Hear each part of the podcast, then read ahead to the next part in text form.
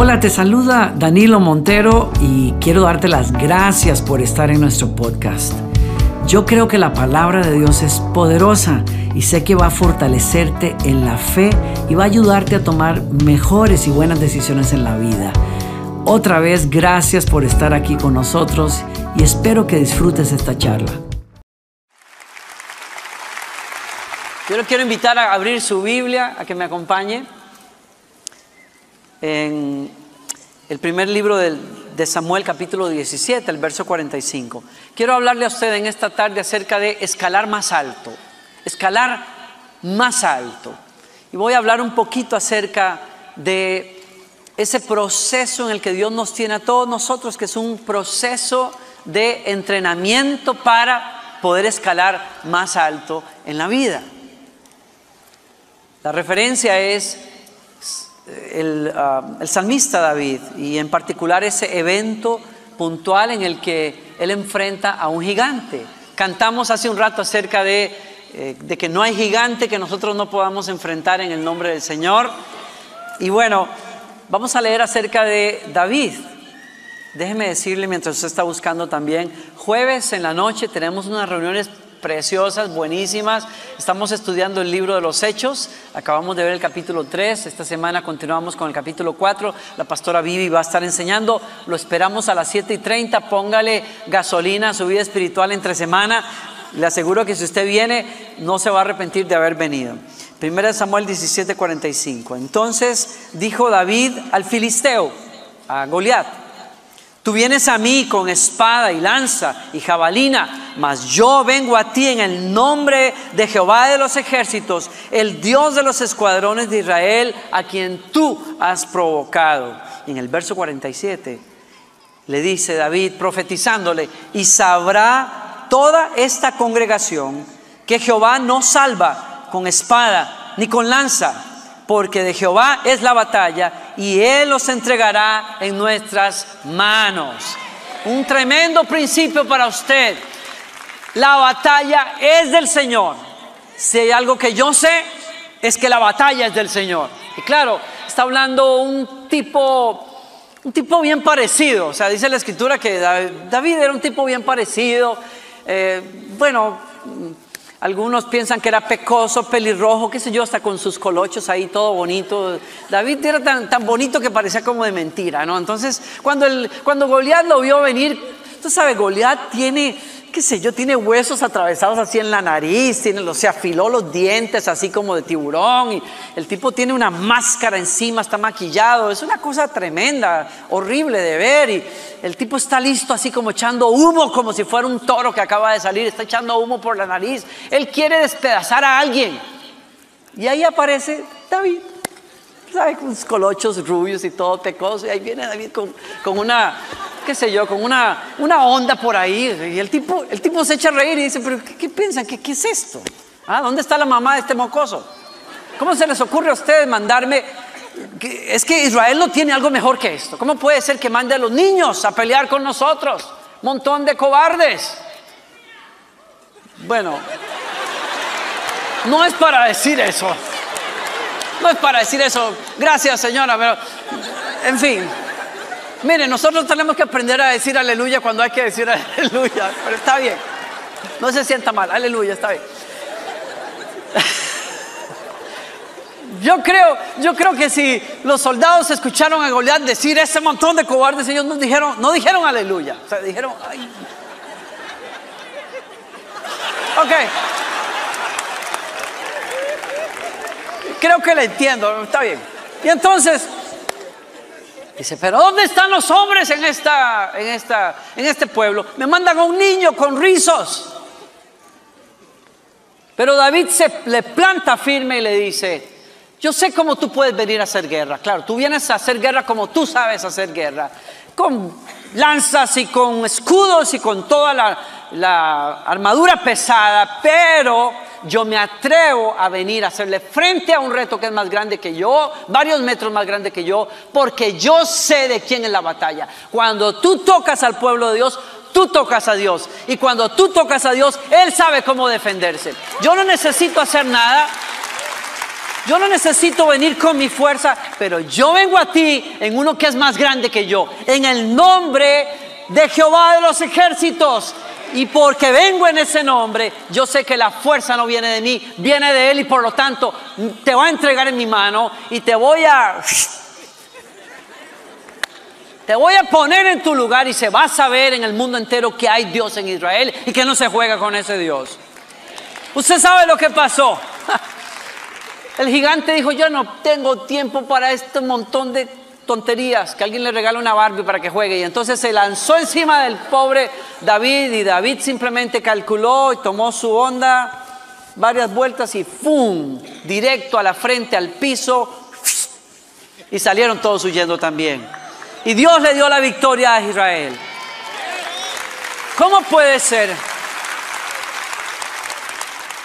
¿Cómo puede ser que un chico tenga esa capacidad de poder enfrentar a un gigante y vencerlo y no quedar avergonzado.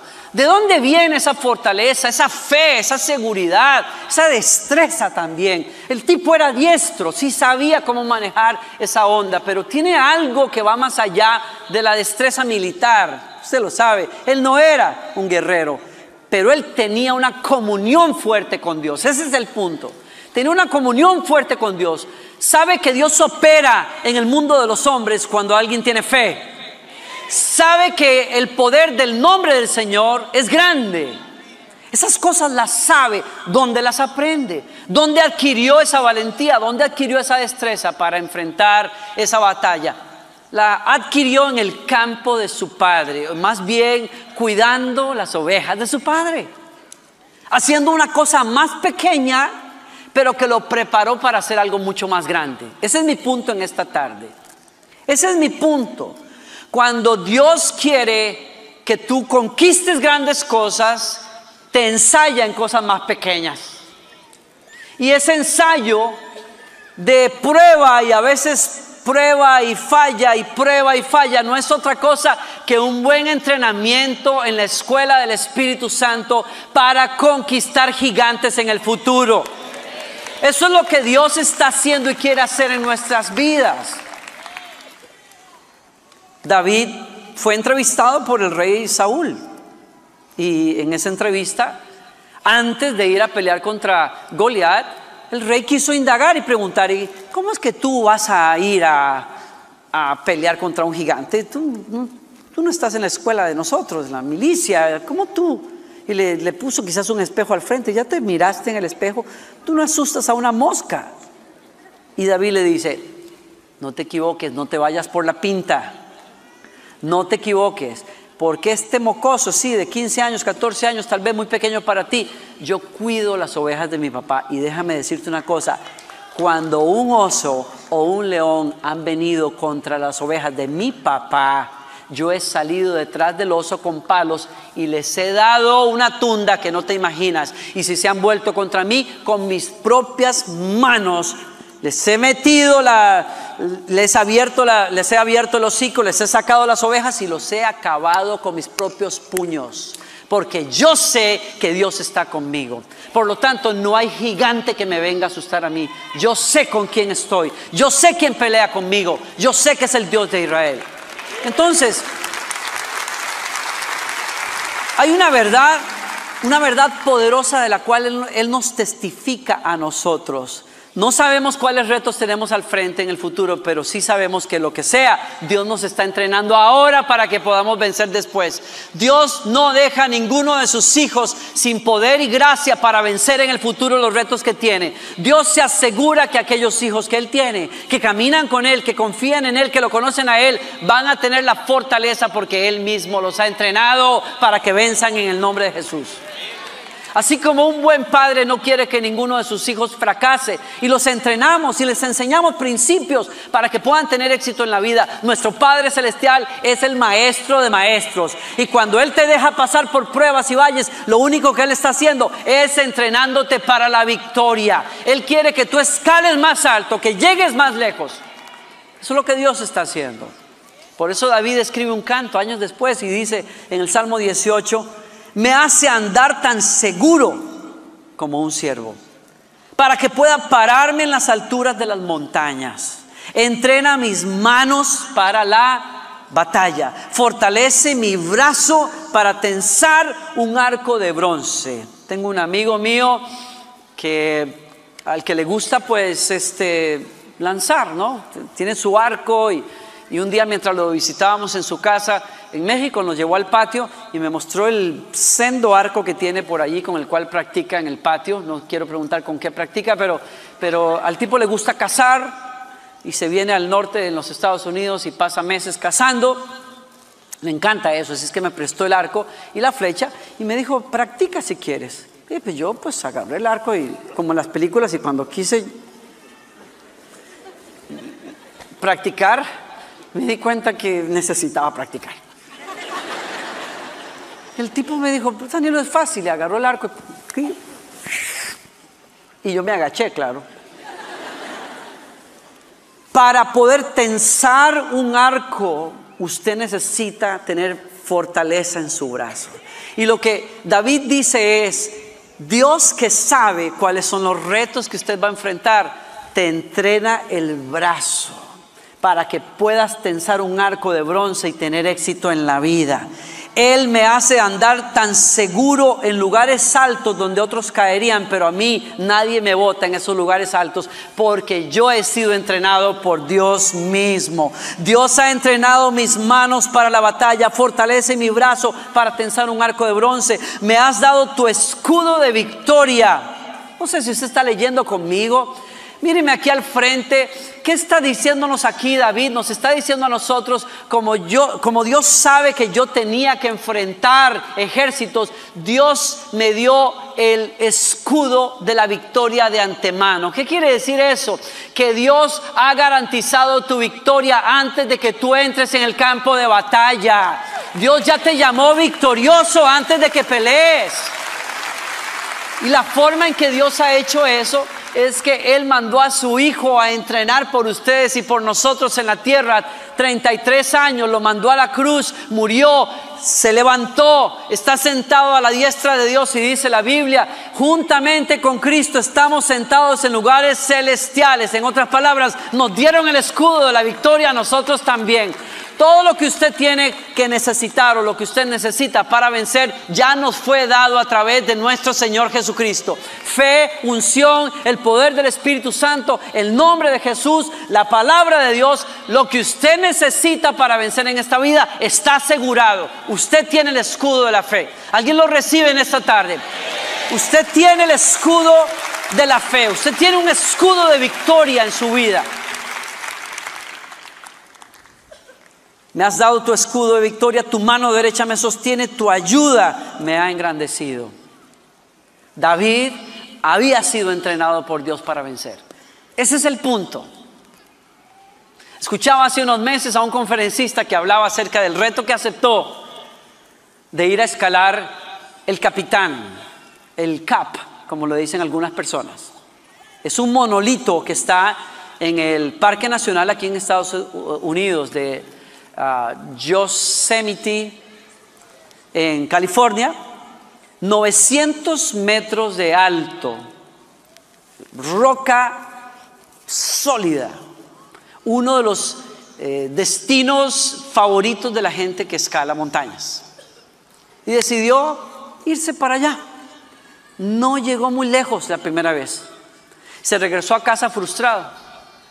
Y entonces se entrenó un poquito más. Regresó otra vez. Subió un poquito más alto, pero no logró, no, logró llegar pero ni a la tercera parte del camino. Se frustró otra vez. Regresó a casa. Buscó un mejor entrenador. Se compró equipamiento nuevo. Aprendió a usarlo mejor. Y regresó. Y cada vez que regresaba, a pesar de que iba en su mente con la imagen de que la última vez no había llegado tan lejos como quería, se llevaba la sorpresa de que cada vez que dedicaba tiempo a entrenar después de haber fallado. Cada vez que entrenaba y llegaba otra vez a enfrentar al capitán, llegaba siempre más alto. Porque el punto es el siguiente. Fallar en el intento realmente no es fallar, es descubrir dónde estás en este punto y a dónde vas a tener que llegar la próxima vez. Fallar el día de hoy no significa que te vas a quedar pegado ahí, significa que te conoces mejor y entonces puedes ir a adquirir nuevas herramientas y conocimiento para llegar más alto en el nombre del Señor. Y en eso consiste el entrenamiento espiritual. Hoy puede ser que estés batallando con un capitán, tú dices, yo no, a, a esto no lo puedo vencer, no paso ni cinco centímetros adelante, pero no te dejes amedrentar por tu gigante. La lucha que tengas al frente no está supuesta a quedarse allí. Tú tienes la victoria en el nombre del Señor. Pero lo que tienes que hacer es prepararte mejor, dejarte capacitar por Dios, porque la próxima vez que pases por ese valle, tú vas a pasar adelante y más arriba en el nombre del Señor. Dios no quiere que te quedes pegado donde estás. Puede ser que estés batallando con adicciones. Puede ser que estés batallando con cosas en tu casa. Puede ser que tengas retos muy grandes en el matrimonio. Puede ser que tengas retos en las finanzas. Pero déjame decirte una cosa. Lo que hoy sabes es simplemente que no estás donde deberías de estar. Pero si te sometes al entrenamiento de Dios, te aseguro en el nombre del Señor que vas a llegar más lejos. Vas a pasar esa montaña. Vas a romper por ahí y vas a llegar a donde tienes que llegar en el nombre del Señor. Tienes que dejarte tratar por Dios, dejarte entrenar por Dios. Hay tres principios que te quiero compartir en esta tarde al respecto de esto para llegar a escalar más alto. Número uno, toma nota si estás tomando nota, por favor. Tu falla, tu falla no es tu identidad.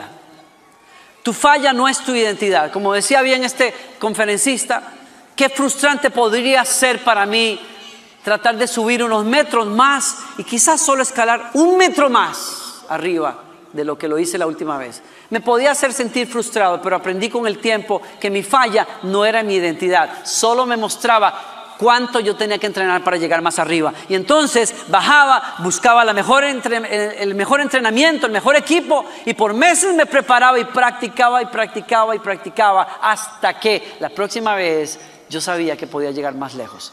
Si tú estás batallando y estás pegado en un área de tu vida y no logras avanzar, no leas equivocadamente tu falla, porque fallar no es tu identidad. Cada vez que uno tiene una batalla en la vida, cada vez que uno tiene un reto en la vida y falla, el enemigo va a estar deseoso, frotándose las manos, para ponerse al lado tuyo a decirte en buen español, loser. Le va a encantar decirte eso. Le va a encantar decirte, ya ves, ni lo intentes la próxima. Tú no sirves para estas cosas.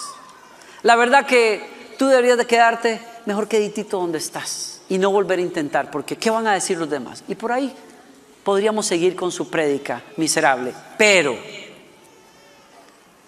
cada vez que tú enfrentas un reto en la vida y falles, tú tienes la decisión más importante que cualquiera pueda, pueda tener en la vida y es el siguiente.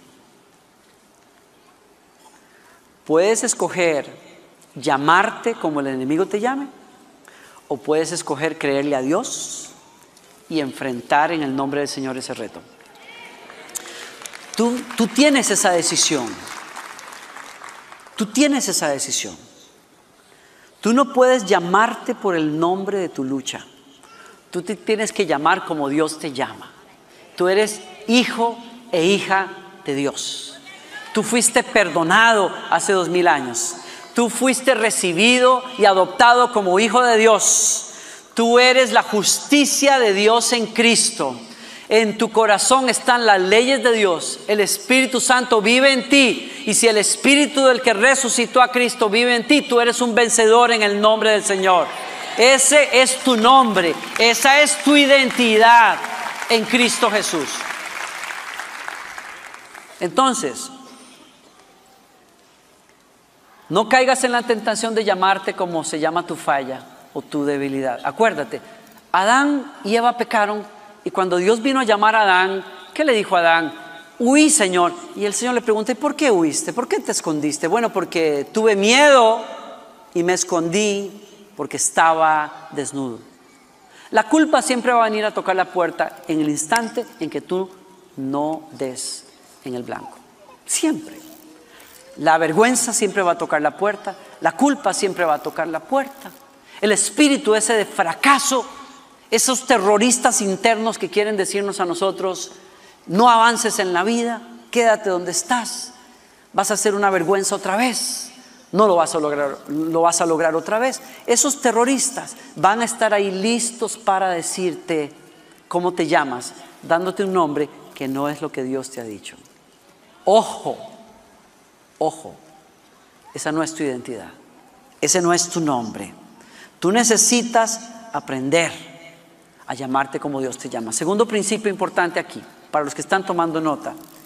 Recibe gracia, porque gracia es lo que usted y yo necesitamos cuando enfrentamos cosas más grandes que nosotros mismos.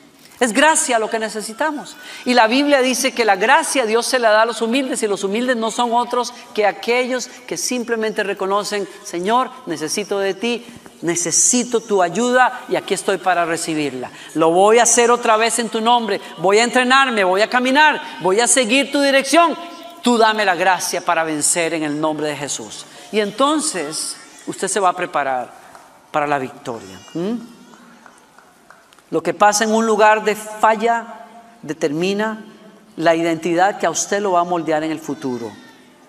Puede decirse, soy un fracaso, o usted puede decir, todo lo puedo en Cristo que me fortalece. En otras palabras, uno necesita, delante de retos grandes, simplemente recibir gracia, correr hacia la luz y abrazar el entrenamiento que Dios nos quiere dar. Yo le pongo de ejemplo a alguien aquí, Jacob. Todos me han escuchado alguna vez hablar de Jacob, es uno de mis personajes favoritos en la Biblia, es uno de los patriarcas en Israel, es un tipo que desde que nace está buscando una bendición que la vida le niega. Él quiere ser el primero, pero nace de segundo. Le roba a su hermano Esaú la bendición del primogénito en Israel, que era una bendición muy importante porque le iba a tocar heredar la mayor parte de las cosas de su papá. Se la robó cuando venía su hermano de cazar, le ofrece un plato de lentejas, su hermano se lo come y le hace firmar el papel. Tiempo después se mete en la tienda de su padre, lo engaña haciéndole creer que es su hijo mayor, su favorito, y le hace firmar la bendición del que va a heredar la mayor parte de las cosas. Engaña a todo el mundo. Finalmente se va de la casa, se casa con Lea, la fea, y ah, su suegro le hace trabajar siete años más, en total casi 15 años, trabaja por Raquel, la mujer que él ama, le hace la vida su suegro miserable por varios años. Su suegro se enriquece a costa del trabajo y la bendición que hay sobre Jacob. Finalmente Jacob se hastía de aquella cuestión. Se va de la casa con toda su familia. Su suegro lo persigue y le pregunta, ¿qué te hice yo?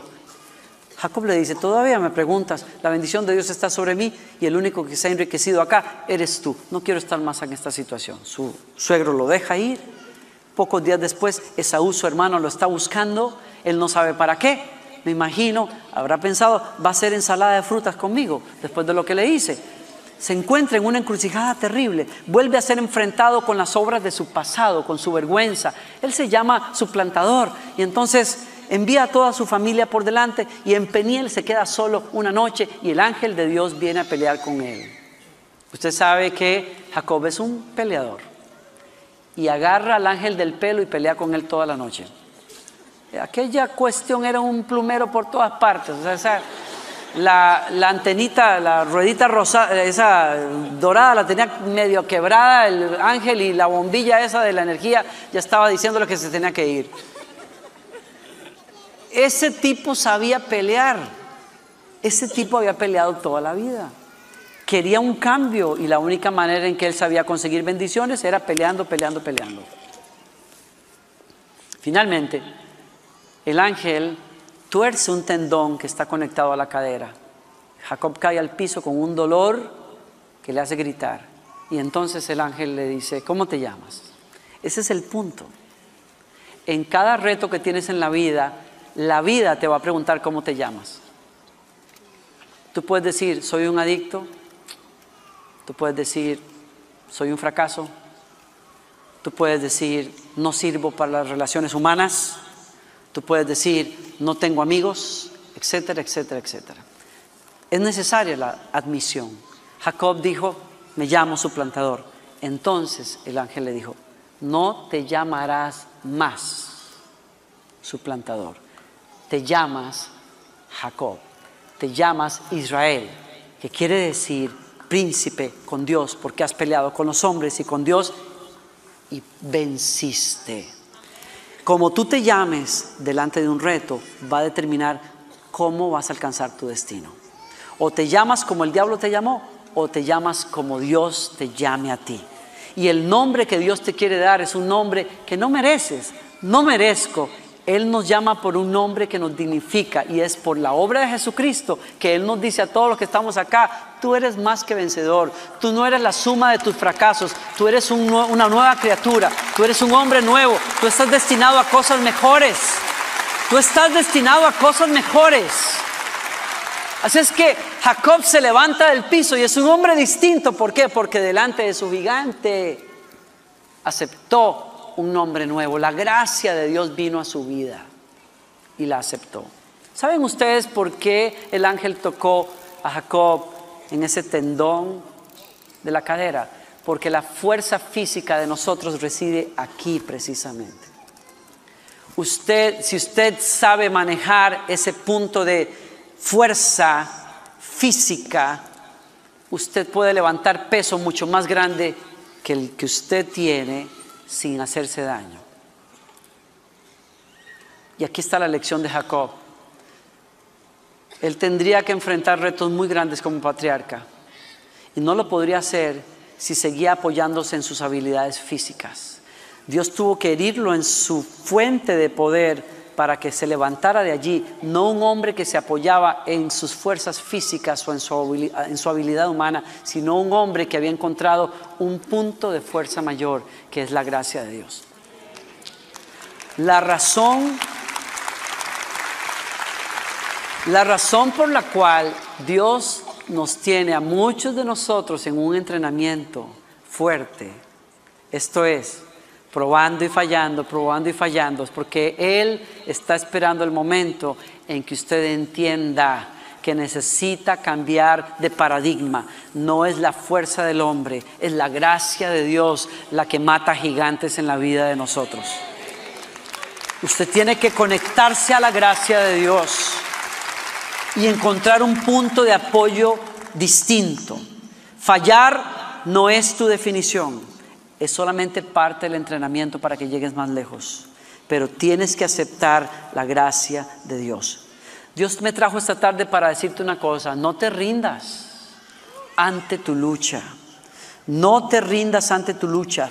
Tienes que encontrar la fuente correcta de fortaleza en donde tú estás luchando, en el nombre del Señor. Tercero y termino. Para escalar más alto tú necesitas escuchar la voz de tu entrenador. Y tu entrenador no es otro más que el Espíritu Santo. Tú y yo necesitamos al Espíritu Santo. Miren, buena parte de las lesiones que sufren las personas en la vida por trabajo o al hacer ejercicio se debe a que no tenemos un centro de apoyo correcto no hemos fortalecido el núcleo de, fuerza que tenemos los seres humanos. Hace poquito yo volví al gimnasio después de mucho tiempo de estar ausente del gimnasio. Estoy otra vez en esa carrera.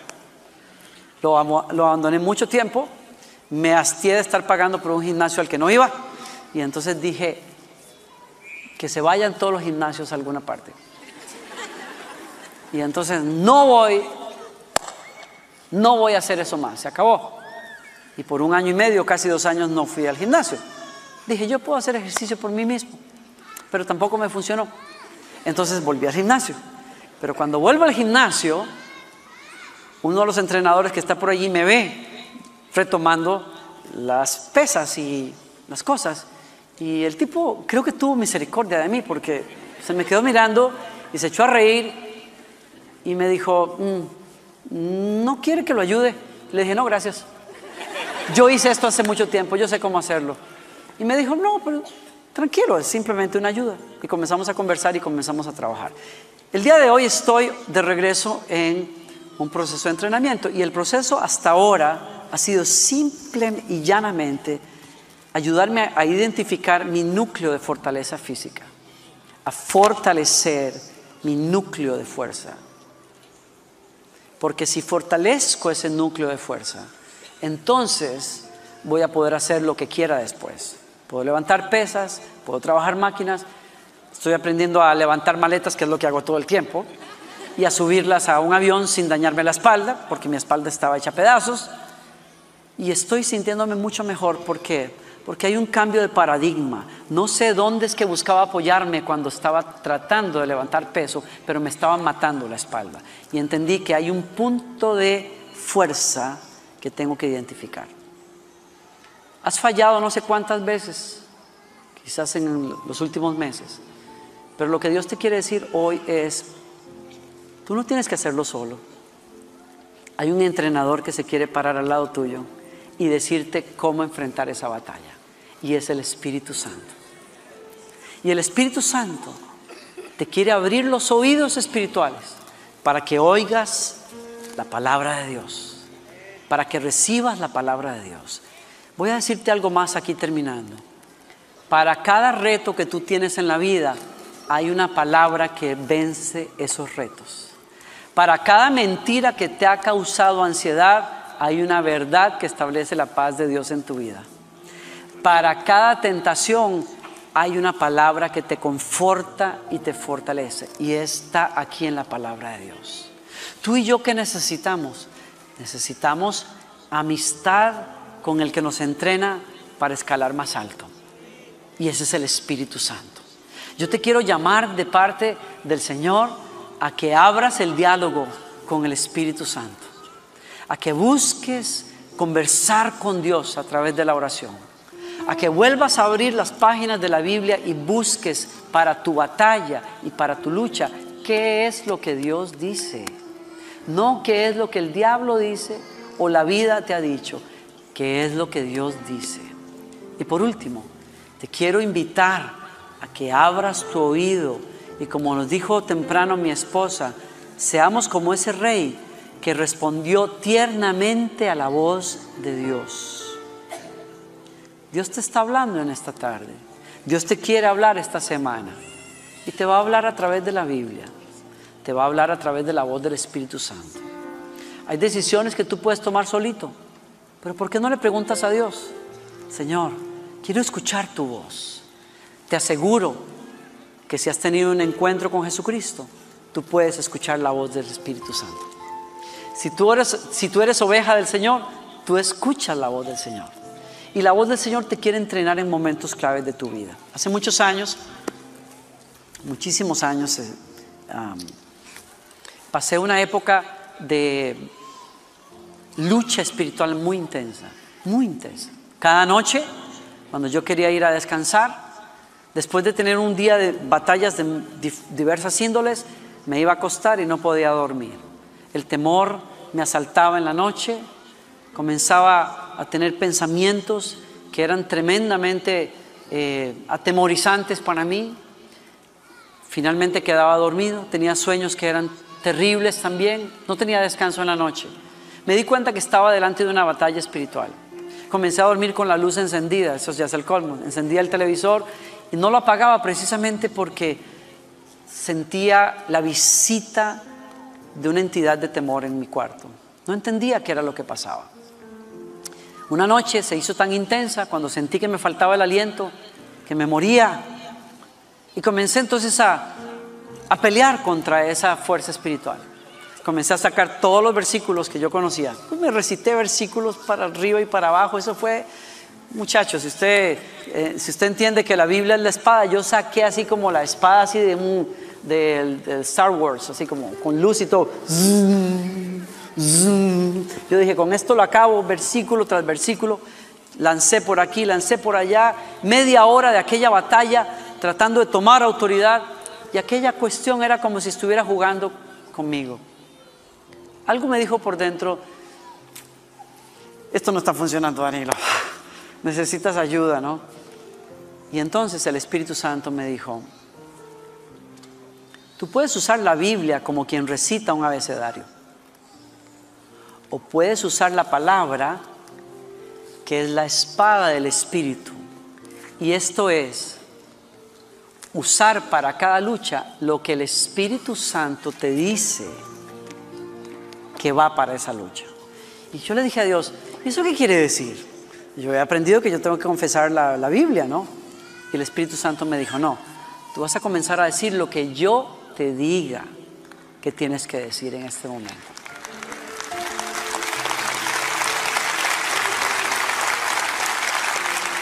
Yo espero que esto no suene muy místico para usted.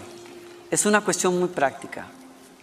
Uno necesita leer la Biblia todos los días para sembrar la palabra de Dios en su corazón. Pero cuando estás batallando con un gigante, tú necesitas hablar lo que el Espíritu Santo te dice. Y cuando yo abrí mis labios, y recuerdo la frase, usted, usted dirá, si usted es un cristiano... Em, Ah, un cristiano de algunos que hay por ahí va a decir, ay hermano, yo pensé que iba a mencionar un versículo así como de como 30 versículos. Pero lo que en esa noche me dio la victoria fue repetir algo que el Espíritu Santo me puso después de algunas palabras que Él me recordó. Me dijo, mi presencia no tiene competencia con la oscuridad donde mi presencia entra, la luz es suficiente para hacer huir las tinieblas, porque conmigo no hay competencia. Y cuando ese pensamiento vino a mi espíritu, a mi corazón, a mi mente, fue exactamente lo que dije al final. Y en ese instante esa opresión tan grande se fue completamente. Y la presencia de Dios llenó mi cuarto de una manera tan tremenda que me dormí esa noche adorando a Dios sin parar. La victoria la tenía. Había usado la espada del Espíritu, que es la palabra de Dios, pero que se pone en nuestros labios conforme el Espíritu nos indica. Usted me dirá, pastor, eso suena como muy high por allá para mí. Sencillo, comienza a leer la Biblia y a hablar con Dios. Y la próxima vez que tengas un gigante delante, pregúntale al Espíritu Santo, ¿cómo tengo que enfrentar esto? Y Él te va a decir dónde está tu victoria. Recibe esta palabra en esta tarde. Le quiero pedir que se ponga de pie en completo silencio y que incline su rostro conmigo, cierre sus ojos. Y si no tiene que moverse, le voy a agradecer que se abstenga de hacerlo. Incline su rostro, por favor. Y dígale conmigo, Señor, Gracias por esta palabra. Gracias porque estás conmigo. Y gracias porque tu palabra dice que soy más que vencedor en ti. Yo recibo tu palabra. Te doy gracias también porque soy oveja de tu prado y tú eres mi pastor. Y como mi pastor, me guías a lugares de victoria y a lugares de fortaleza. Yo declaro con fe, Señor, que esta semana voy a escuchar la voz de tu Espíritu Santo, voy a comer de tu palabra y voy a ser guiado a un lugar de victoria y de liberación por el poder de tu Espíritu Santo. Mientras usted tiene su rostro inclinado, el punto de partida en la vida cristiana es abrirle tu corazón a Jesucristo. Si Jesucristo no ha entrado en tu corazón, Él te trajo en esta tarde acá para ser tu Señor y tu Salvador. La Biblia dice que si alguien cree en Él y le confiesa con sus labios, Él le hace, le convierte en un hijo suyo. Lo que requiere es que pidas perdón por tus pecados y le invites a venir a tu corazón. Yo quiero hacer una oración antes de que salgamos de acá, para que todo aquel que hoy dice, pastor, yo necesito a Jesucristo en mi vida, quiero abrirle mi corazón, quiero hacer una oración con todos aquellos que honestamente dicen, yo necesito a Jesús. Si usted quiere hacer esa oración, levante su mano lo más alto que pueda. Quiero invitarle a todo aquel que quiere recibir a Jesucristo, a que lo haga ahora mismo conmigo. Los que están levantando las manos, digan esa oración así. Señor Jesús, me confieso pecador y vengo arrepentido a tus pies. Lávame de mis pecados, porque hoy te confieso como mi Señor y mi Salvador. Recíbeme, hazme un hijo tuyo y dame una nueva vida. Gracias por escucharme, por recibirme y por cambiarme. En el nombre de Jesús, amén. Gracias por acompañarnos. Espero que hayas disfrutado del mensaje. Y si fue así, te invito a que te suscribas a nuestro podcast. Cada semana tendremos un mensaje nuevo para ti. Te quiero invitar también a que compartas el mensaje con amigos y que nos escribas también. Por último, visítanos en nuestro canal de YouTube y disfruta de toda la música de adoración que estamos produciendo. Otra vez, muchas gracias por estar con nosotros.